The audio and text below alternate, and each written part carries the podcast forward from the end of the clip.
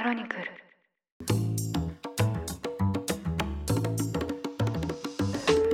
おはようございます。2023年6月21日水曜日。ニュースコネクト。あなたと経済をつなぐ5分間。パーソナリティの野上秀臣です。この番組では1日1つ5分間で世界のメガトレンドがわかるニュースを解説していきます。朝の支度や散歩通勤家事の時間などにお聞きいただけると嬉しいです。今日はニュースコネクトでは取り上げない話題から。女優の広末涼子さんの騒動を受けて夫でアーティストのキャンドル・ジュンさんが先日都内で記者会見を開きました。私は広末松坂世代なのでどうしても見てしまいます。この会見一風変わっていました。ジュンさんは自身の椅子と質問者が座る椅子を向かい合う形で置いて対談形式のように記者からの質問を受けたのです。質問するならば外野から質問するのではなくて記者一人一人も顔や名前を出して責任ある発言をそして悪意ある方向で報じられないようにという意図を私は汲み取りました。こうした会見に限らずに人と人とのコミュニケーションは立ったり座ったりという位置関係の影響や印象を受けるものです。例えば3歳の子供から話を聞くときには目線を下げた方が相手が話しやすいといったように私たちはごく自然に時に意図を持って位置取りをしているものです。さて今日はアメリカから来た大事な客人を中国のトップがどう迎え入れたのか。世界が注目する中での大国中国流のおもてなしを取り上げます。中国を訪れたアメリカのブリンケン国務長官が19日、習近平国家主席と面会しました。アメリカの外交トップである国務長官の訪中は5年ぶりのことで、米中の関係悪化への歯止めという成果がありました。一方、アメリカ側が目指した軍同士の連絡ルートの再開は実現しませんでした。ニュースのポイントを整理した後で、中国側がこだわった2つの見栄え、画面映りから中国側の意図、狙いも見ていきましょう。バイデン政権の閣僚として初めて中国を訪れたブリンケン国務長官は、19日までの2日間で、秦剛外相と外交を統括する王毅政治局員、そして習近平国家主席と相次いで会談や面会をしました。最初に振り返っておきたいニュースが2つ時系列であります。一つ目は昨年11月、インドネシアのバリ島であった米中首脳会談です。習主席はバイデン大統領に中国のレッドラインを超えない前提で対話の重要性を伝えました。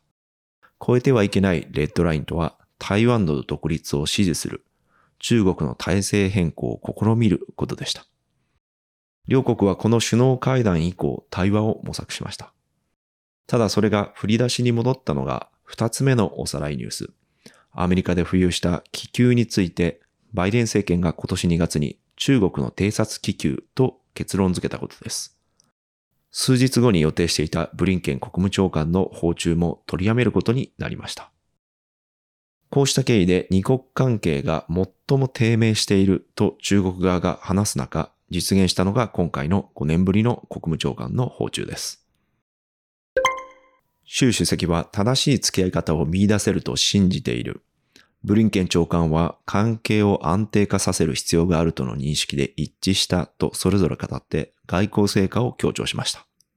アメリカ側は財務長官や商務長官らが中国を、中国側も元駐米大使だった新外相がアメリカを訪問することを決めて対話が再開します。一方、アメリカ側は不測の衝突を避けるため、軍同士の連絡ルートの再開を目指していますが、中国側が応じませんでした。アメリカが中国の国防大臣への制裁を課していまして、これが解除されないことには進展しないと、米中の複数の専門家は見ています。ここからニュースの舞台裏です。今回の訪問では中国側が2つの場面で画面映りやテレビ映えを意識する場面がありました。一つ目はブリンケン長官が北京に到着した際の欧米メディアの映像です。飛行機から手を振って降りてくるのですが、中国の国営メディアやネットユーザーは、北京の空が黒いフィルターで覆われているように見える映像が使われたと批判しました。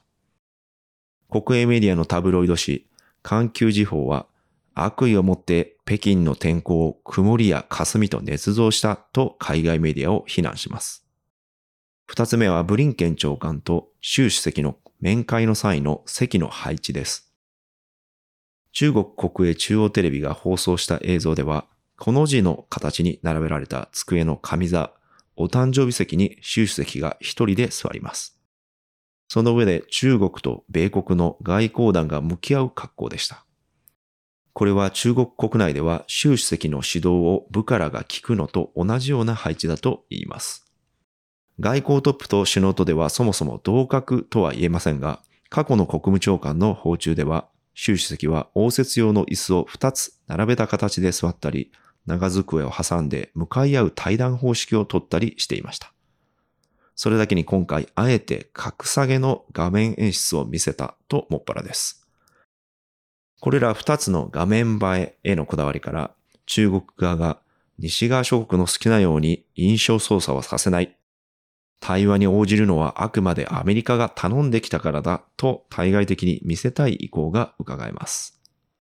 アメリカの専門家はアメリカが中国との関係で不信感を克服するにはブリンケン長官の訪問以上の努力が必要であると指摘しています。米中首脳会談があったインドネシアには今、天皇皇后両陛下が訪れています。迎えたジョコ大統領が両陛下をゴルフカートに乗せて自ら運転して大統領宮殿を案内している映像を見ました。陛下はあのようなカートに初めて乗って大変面白かったですと温かいおもてなしを喜ばれたそうです。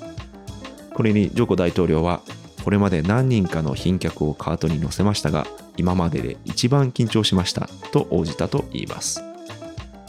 運転席と助手席でこの2人がそして後部座席に雅子さまと大統領夫人が肩を並べて座る姿に微笑ましい気持ちになってインドネシアと日本との末永い友好を心から願いましたところ変われば相手が変わればという感じですが映像で見える立ち位置から文字通り外交上の立ち位置も浮かんで見えるということがありますねニュースコネクトお相手は野上秀美でした。番組への感想はカタカナでハッシュタグニュースコネクトとつけてツイッターに投稿してください。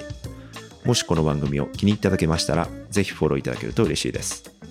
それでは、良い一日をお過ごしください。